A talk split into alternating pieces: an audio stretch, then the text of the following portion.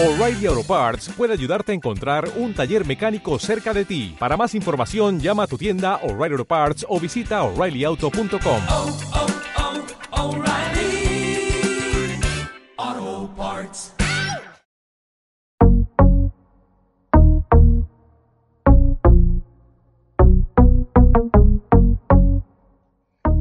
Hola, eso es Filma Entrevista, La Vida Adentro. Hoy nos recibe Jorge Concilio. ¿Cómo estás? Hola, Ann, ¿cómo estás? ¿Qué decís? ¿Cómo va todo? Va bastante bien, dadas las circunstancias. Este, gracias por recibirnos en tu casa o tele recibirnos en tu casa. Contame un poco dónde estás en tu casa. Eh, estoy en un living comedor. Este living comedor es el- en realidad el lugar que uso para trabajar. Este es una mesa grande eh, que la uso para escribir, para dar talleres, para comer, para todo, más o menos. O sea, es mi lugar habitual. En la parte de atrás tengo mi biblioteca y a mi izquierda tengo una gran ventana. Este, así que es eh, como el lugar ideal, es el lugar que más habito en la casa. Debo estar, debo estar despierto no sé cuántas horas, cómo, cómo estimarlo eso, pero gran parte de esas horas que estoy despierto eh, estoy en esta mesa. Si estoy ¿Eso es así siempre o es así desde marzo? No, es así. Mira, eh, un poco es, es así desde siempre. Eh, estaba pensando en eso de, de- de qué es el encierro. ¿no? O sea, y, y, mm, de alguna manera el encierro, para quien escribe, me parece, tiene que ver o tiene una relación directa con, con- una condición de producción. Es decir, como producís adentro, estás encerrado. ¿no? Este, es es en, algún punto un hábito pero hay dos cosas muy concretas de ese encierro que se diferencian de este encierro. Una es la posibilidad de salir, digamos, esa cuestión de que está la alternativa, aunque no la uses, de salir. Eh, y la otra tiene que ver con- con la incertidumbre, con cómo te pesa la incertidumbre, digamos, que, que ahí más que el encierro sería específicamente la pandemia, ¿no? O sea, este, digamos, qué mundo te espera, este, pero no solo en lo económico, sino sobre todo en cómo serán las relaciones, este, eh, cómo será el mundo, digamos, este, no sé, viajar, por ejemplo, eh, las reuniones, la, música, eh, la calle, el verano, digamos, o sea, que, que- digamos, esa incertidumbre este, eh, afecta el encierro, es un encierro distinto, digamos, es un, encierro con el doble peso de lo existencial, digamos, que, que ya tienen encierro, ¿no? Me. ¿Cómo lo estuviste atravesando? Porque claro, yo cuando empezamos con Filma estas entrevistas, creo que no tenía ni la remota idea de que iba a estar haciéndolo todavía al día de hoy, o por lo menos no de esta forma, ¿no? Este, con el otro, del, lado de- del otro lado de la pantalla, ¿no? Como estamos haciendo así. ¿Cómo fueron estos cuatro meses, creo que son, ahora ya? Este, ¿Cómo fuiste eh, atravesando el tiempo a nivel anímico, a nivel profesional también? ¿Cómo, cómo, cómo se fueron dando tus, tus estados anímicos este, en, este, en estas semanas? Mira, eh, al comienzo casi te diría que me entusiasmó la, idea de la cuarentena, es decir, este, sentí que tenía como la condición ideal, ¿no? O sea, viste cuando llueve que no te da culpa quedarte adentro, bueno, no se podía salir de modo tal que es una situación perfecta para la escritura, la lectura, ver películas, etcétera. Eh, a medida que fue pasando el tiempo, eh, la cosa te empieza a afectar distinto, ¿no? O sea, eh, eh, la verdad es que ahora estoy, creo que en, mi límite en cuanto a, la, cuestión esta del, de- de- del encierro, que me gustaría, pero no solo del encierro, sino otra vez, o sea, de la dinámica que supone la pandemia en la calle también, ¿no? Esa dialéctica distinta que hay, los barbijos, los bares cerrados, es muy, es muy fuerte ver, eso, ¿viste? Es decir, yo vivo acá en Colegiales y tenía dos o tres bares que también son los lugares donde uno recurre siempre eh, también para seguir trabajando. Es decir, estás trabajando dentro de tu casa y te vas a un bar, trabajas en el bar, después te venís adentro. Eh, y, eso eh, te, inunda de una perplejidad, ¿no? O sea, grande. No, sabes muy bien qué, cómo reaccionar frente a eso. O sea, por supuesto, pierdo la melancolización. Igual trato de regular la melancolización, ¿no? O sea, trato de mantener la raya. Este, yo no sé si tengo, tengo creo que una doble tendencia, por, por, personal, digamos, y, por porteño, ¿no? O sea, este, pero intento, como te digo, regularla lo más posible a través de este, mucho trabajo, digamos, mucho trabajo, o sea, estoy trabajando bastante, este, y eso hace que estés como en una especie de, este, como de, ruedita, que esa ruedita funciona como las anteojeras de los caballos, o sea, es decir, eh, la cuestión es pasar, atravesar, ¿no? Como cuando atravesas un río, ¿no? O sea, tratar de, pensar lo menos posible y, ir hacia adelante. Por lo menos ese es el, el, la estrategia que encontré ahora, digamos, que me empezó a pesar el encierro. que me empezó a pesar el encierro y los efectos de la pandemia. Y a nivel profesional estuviste, te pusiste bastante rápido, ah, entraste en lo virtual o te costó entender que, bueno, que por ahora la realidad es que si das talleres, ponele, sí o sí los tenés que hacer virtual, con lo cual o entras en ese mundo este, o no entras, que entiendo que sí, que entraste, y en qué medida eso es distinto. ¿Algo positivo viene de esta experiencia, dirías? Mira, eh, entré, rápido, más rápido de lo que yo pensé. O sea, eh, yo eh, supuse que, me iba a costar bastante más, porque soy verdaderamente precario para, el manejo de todas estas este, artilugios tipo computadoras, celulares, etcétera. Eh, lo que sí, digamos, tengo, tengo, digamos, un teléfono muy choto, lo cual me, me limita un montón de cosas, y tengo una compu que está al límite de sí misma, digamos, ¿no? ¿Viste cuando está, este, eh, digamos, está bárbaro para esto, está bárbaro para hacer Zoom, etcétera, etcétera, pero en algún momento como que empieza, viste, me, genera falta. Con lo cual, la, cuestión dura, digamos, la, cuestión fierros, estamos ahí con, digamos, un cachito más y se va la miércoles. Pero mm, eh, con lo otro, eh, hubo como dos cosas que me, que me asombraron. Una, mi este, adaptación rápida a, este tipo de, de, nuevos métodos, este, a través de la virtualidad, llamémosla, ¿no? O sea, adaptarme a la virtualidad. Eh, y, y, otra, tener demanda. O sea, yo pensé que no iba a tener demanda, ¿no? Pensé que, que, bueno, más allá de que eh, yo me ofreciera en cursos virtuales, este, no, no, no iban a no iba a tener demanda, digamos. No pasó eso. Es decir, tengo demanda, puedo trabajar, estoy trabajando de lunes a viernes todos los días, este, y eso está, genial porque puedo sobrevivir. Este, y la parte buena que yo le encuentro a esto, más allá de la supervivencia, ¿no? Este, em, es este, esta cuestión de, eh, de aprovechar mejor el tiempo, si querés. O sea, eh, esto es, terminas un encuentro, terminas una clase, inmediatamente te podés poner a cocinar, digamos, o te podés poner a, digamos, no tenés el desplazamiento en esta ciudad, vos sabés de qué se trata, ¿no? Es, una barbaridad, de modo tal que eh, eso es una ventaja, por ejemplo. No obstante, me parece que pesa más lo otro, es decir, pesa más la desventaja, ¿no? O sea, este, eh, esta cuestión de constantemente estar frente a una computadora hablándole a otro, es, es una locura. O sea, no, no, no, no, no, ni me quiero acostumbrar, ni, ni, me parece que, que qué sé yo, no, a mí no, no me hace para nada feliz. ¿Hubo una respuesta, sentís que hay una respuesta o un acercamiento de tus, este, después quizás ahora podemos hablar un ratito del taller que vas a dar en Filba en, en agosto además, pero digo, en la gente con quien estás haciendo taller, eh, ¿En qué cambió la relación a un taller presencial?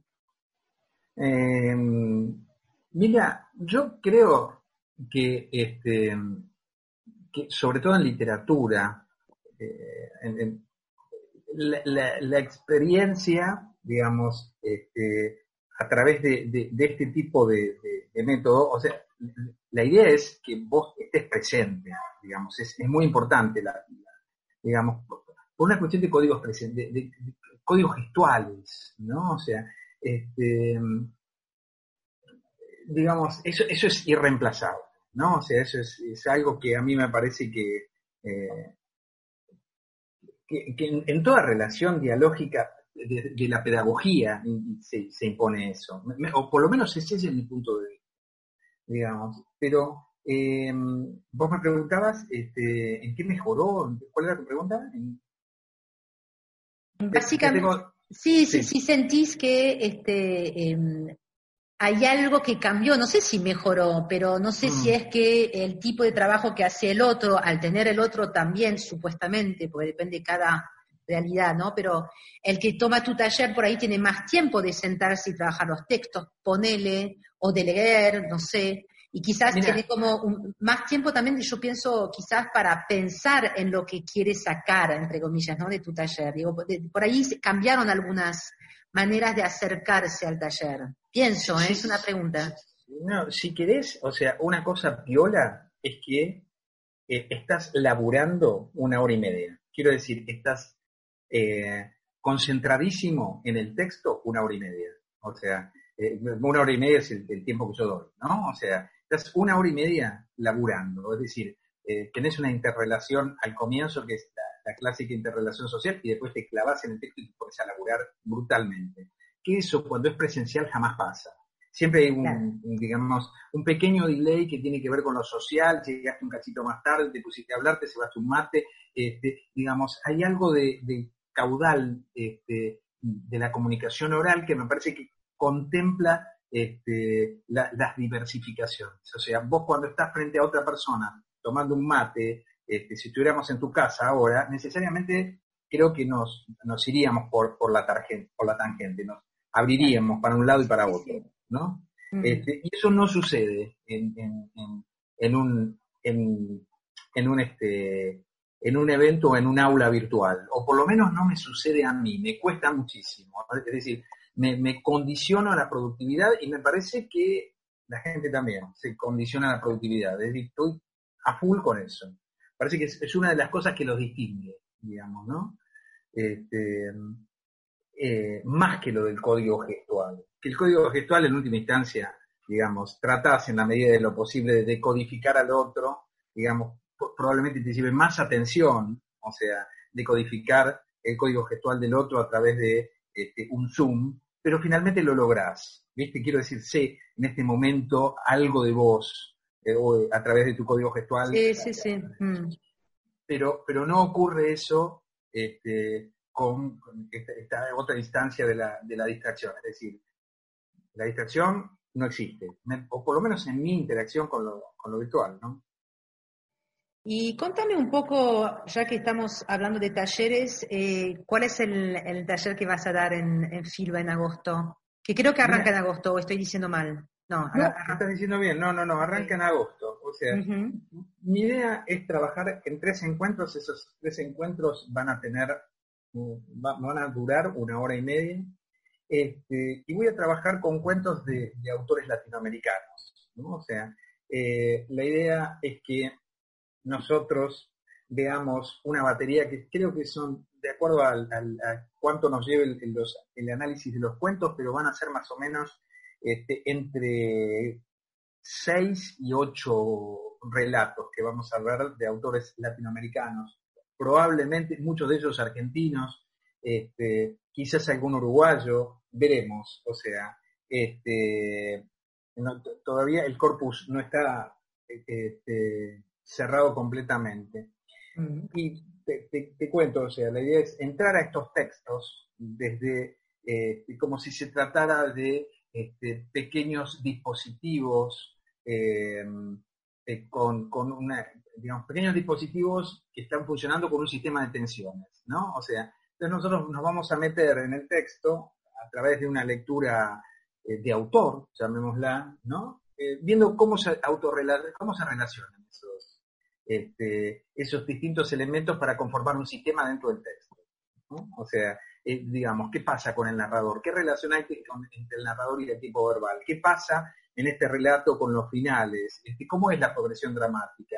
¿Qué factura tienen los personajes? Etcétera, etcétera. O sea, este, por un lado, ver eso, que, que me parece que finalmente lo que una lectura de esas características es una lectura de autor porque, digamos, sin dejar de lado la, lectura emocional, este, cuando empezás a, escribir, lo que querés también es ver cómo funcionan esas obras que te dan tanto placer, ¿no? O sea, cómo escribe este, Onetti este, ciertos cuentos que, que, que, que a vos te hicieron disfrutar tanto.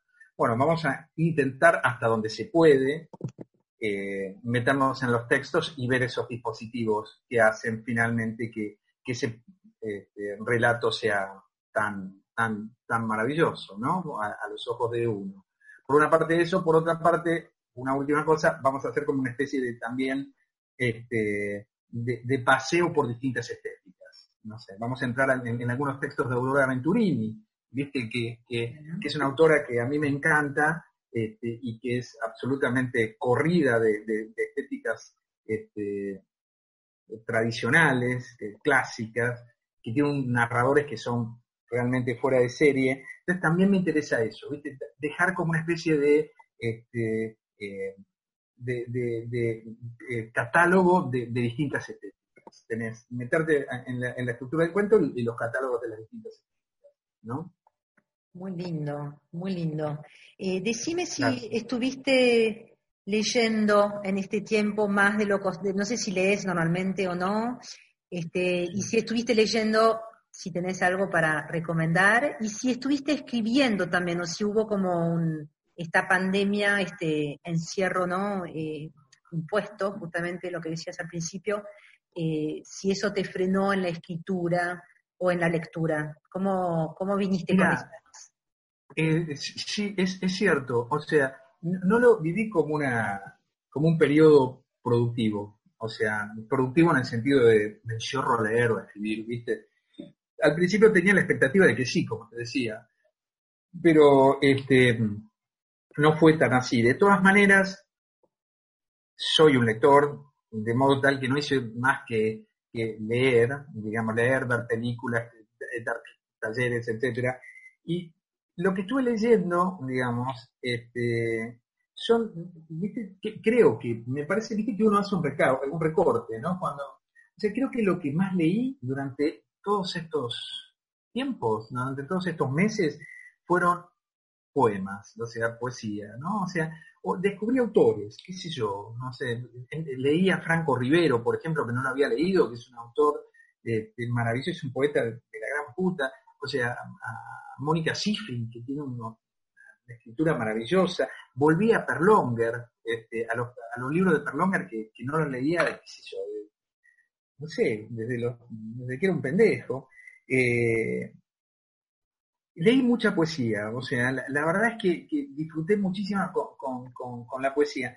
También, o sea, eh, me prestaron un libro muy gordo y lo, disfruté mucho, eh, leí este, los cuentos completos este, de, Julio Ramón Ribeiro, este, que me, generó un enorme placer. Leí textos cortos, me enganché también con los cuentos.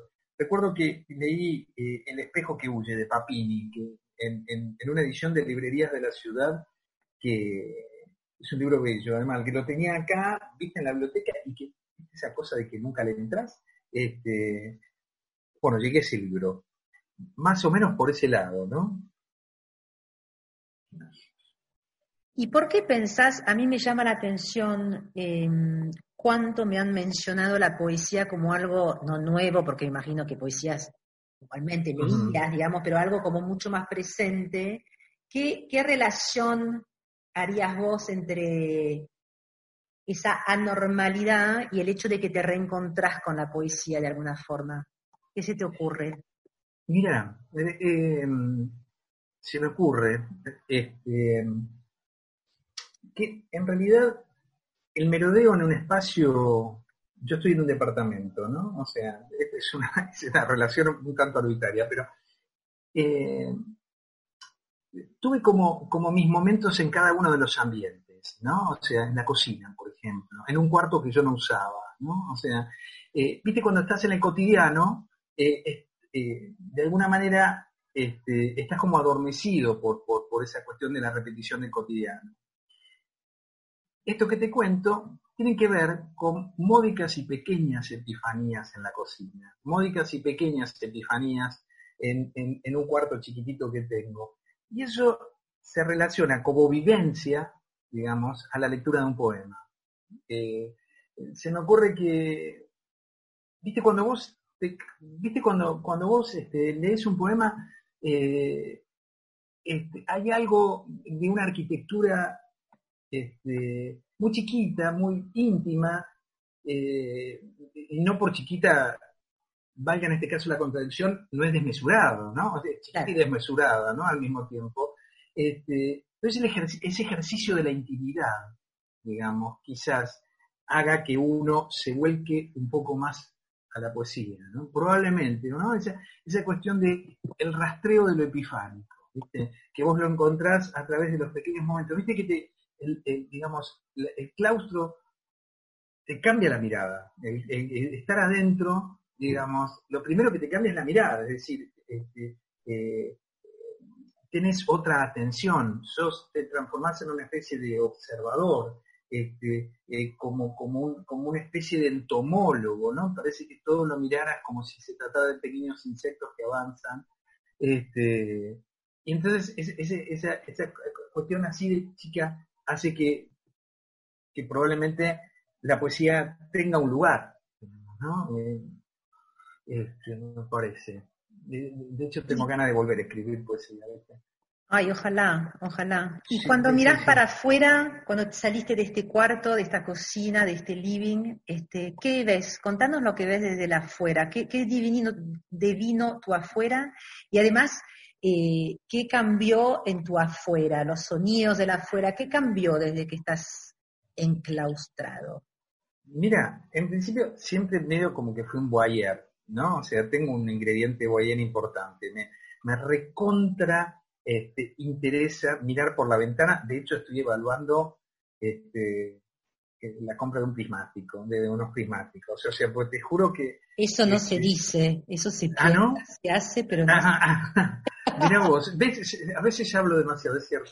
O sea, este, pero, pero no para, para, digamos, bueno, es que hay algo de, de mirar este, a- a las- los ritos o la, de mirarlo al otro sin que el otro sepa, digamos, supone este, entrar en la intimidad del otro, con lo cual es un, un ingrediente erótico fuertísimo, ¿no? Pero con lo cual, con esto te anticipo mi relación con las ventanas, ¿no? O sea, miro mucho por las ventanas. Eh, por suerte, como te decía, de la ventana de esta que tengo acá, en, el, living comedor, se ven las vías del Mitre, estoy en el medio este, de- entre dos estaciones, Colegiales y Belgrano R, ¿no? Entonces se ven las vías del Mitre y hay una, una cosa, digamos, se ven las vías del Mitre, con lo cual veo los trenes a la noche, ¿no? Durante el día, y los trenes de carga, eh, digamos. Eso es algo muy, muy fuerte. Y, alrededor de, de- de las vías hay un territorio este, vacante, llamémoslo, que por supuesto el gobierno de la ciudad está, este, eh, le va a entrar, le va a entrar y, y- y ya lo vendieron a Sancor Seguros y van a hacer torres, ¿entendés? Y, sin pensar en, nada, o sea, sin pensar en, en que este barrio, por ejemplo, no tiene espacios verdes, o sea, este, Bueno, hubo una lucha bastante acérrima, ¿no? En cuanto el barrio se organizó en su momento, ¿no? Creo recordar. Sí, sí, sí, sí, sí, sí, bueno. sí, sí. Pa- pa- Participé en un par de reuniones, pero se cagaron de una manera supina, o sea, de hecho se protegieron legalmente, alteraron el código urbano, una cosa por el estilo, y, digamos, no tenés eh, argumentos legales para, para pelearles, lamentablemente, con lo cual este espacio verde es un espacio verde absolutamente efímero, Mm. digamos. O sea, la, la propuesta del barrio era hacer un, un- un parque cultural, un parque, este, digamos, un parque con verde y, y conservar algunos de los balcones para. Este, Sí, sí. viste, para hacer cosas culturales, digamos, eh, eh, espacios culturales, etcétera, centros culturales. Bueno, veo muchos árboles, muchísimos árboles, este, y tengo una, una, una enorme cosa abierta, viste, un enorme espacio de, de- de cielo, por suerte. Este, yo vengo del centro, con lo cual eso lo valoro muchísimo. Y, eh, y desde la ventana de mi cuarto, digamos, descubrí que, me llega el sol a la mañana, ¿no? Entonces, lo- que eso no sabía, ¿viste? Entonces, hace dos años que vivo acá. Este, y entonces lo que hago es tratar en la medida de lo posible de aprovechar el solcito parado, tomando un mate en, en mi cuarto, desde, desde la otra ventana, digamos. Esas serían las dos, este, lo que descubrí, más allá de, digamos, la circulación de vecinos, que sería largo de contarte, pero también hay, digamos, ¿no? Uno, uno ya estando acá, no solo es una, digamos, no solo te modifica la mirada, sino que hay algo del, del- del oído, ¿no? O sea, la, la- la rutina de los vecinos. Eso es. Y estás este, de los sonidos que te acompañan, eh, ¿vos sos de escuchar música cuando, cuando trabajás o, o no? No, cuando trabajo no, porque me corre. Este, me, me, este, me cuesta mucho este, eh, entrar en, digamos, en afinar, digamos, viste, estás leyendo un texto, Mm. este, cuesta muchísimo eso. Pero mm, sí escucho música constantemente, eh, cuando como, cuando, digamos, este, en, en todos los momentos que no estoy trabajando escucho música, digamos, cuando, cuando corto, este, es, ¿Hay alguna música que te acompaña especialmente en estos momentos o vas variando todo el tiempo? Mira, eh, durante este tiempo estuve escuchando eh, en, en YouTube hay una serie de conciertos chiquitos este, que se llaman Tiny Desk. No, no sé si, si ¿Cómo si se llaman? conoces.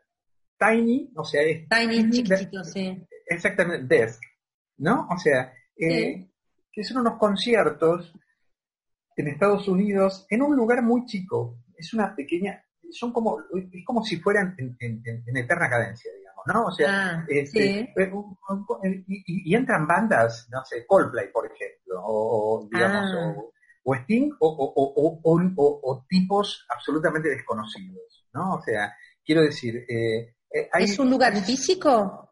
es un lugar físico. ¿Y está dónde? Juan, eh, me parece que en, en- en Nueva York. O sea, ¿no? O sea, eh, Sí. y, y- y hay, hay artistas, por supuesto, de distintos géneros. Hay, hay gente del jazz, de- pero también gente de música, digamos, música latinoamericana. No sé, para que te des una idea, fue Juana Molina, o sea, Ah. eh, fue Venegas, este, fue, qué, sé yo, no sé, qué sé. hay un, un- un saxofonista, eh, un, perdón, un trompetista que se llama Christian Scott, que es un animal, no sé, hay, hay-. Hay- hay un- un- una, este, digamos, este, Diversidad tremenda, está una bueno. diversidad absoluta, absoluta. Y, y además los tenés a los tipos tocando ahí, de modo tal que si estás comiendo también me sirve bastante eso, ¿no? O sea, este, y estuve escu- escuchando también bastante Juana Molina, ¿no? O sea, bastante, ¿no? E- Mirá. ¿viste? Pero así como escucharla, escucharla sistemáticamente, ¿no? Escuchar qué, qué hace Juana Molina. Este, eso me, me- me- y, y además hay cosas que la, electrónica de Juana Molina, o sea, la música electrónica de Juana Molina es algo, por lo menos para mí, asombroso. Hizo una, Sí. una, una cosa con Catriel ahora, es, es increíble, increíble. Además tiene como siempre una búsqueda, una curiosidad tremenda que enseguida la, la mete ahí. Enorme, Es enorme. Sí, sí. enorme, enorme, a mí me encanta. Sí, sí, sí. Bueno, antes de cerrar, la última pregunta siempre es, este, ¿qué pensás que vas a hacer con o sin barbijo? Creo que será con, lamentablemente. La, en cuanto nos, digan, digamos que no estamos más o menos desconfinados, ¿qué pensás que harías o que vas a hacer? ¿Tenés algún así deseo eh, claro o alguna idea? Sí, tengo, tengo un deseo clarísimo de, salir de la ciudad. O sea, eh, es decir, eh, te juro que ne- necesito, eh, necesito irme de acá. O sea, necesito est- estar en un lugar que, que, eh, que, no, sé, alucino, no sé, por lo menos irme a Capilla del Señor, ¿entendés? Y alquilarme algo este, ahí y, estar un poco, tengo como la fantasía de, que, estar en una pileta, de que, de una parrilla, no sé, pero que no sea eso en la ciudad, sino tengo muchas ganas de salir de Buenos Aires. Si bien termine esto, creo que una de las primeras cosas que voy a hacer es este, salir al campo, no sé, salir con el auto al campo, ¿entendés? Eh, tengo muchas ganas de eso.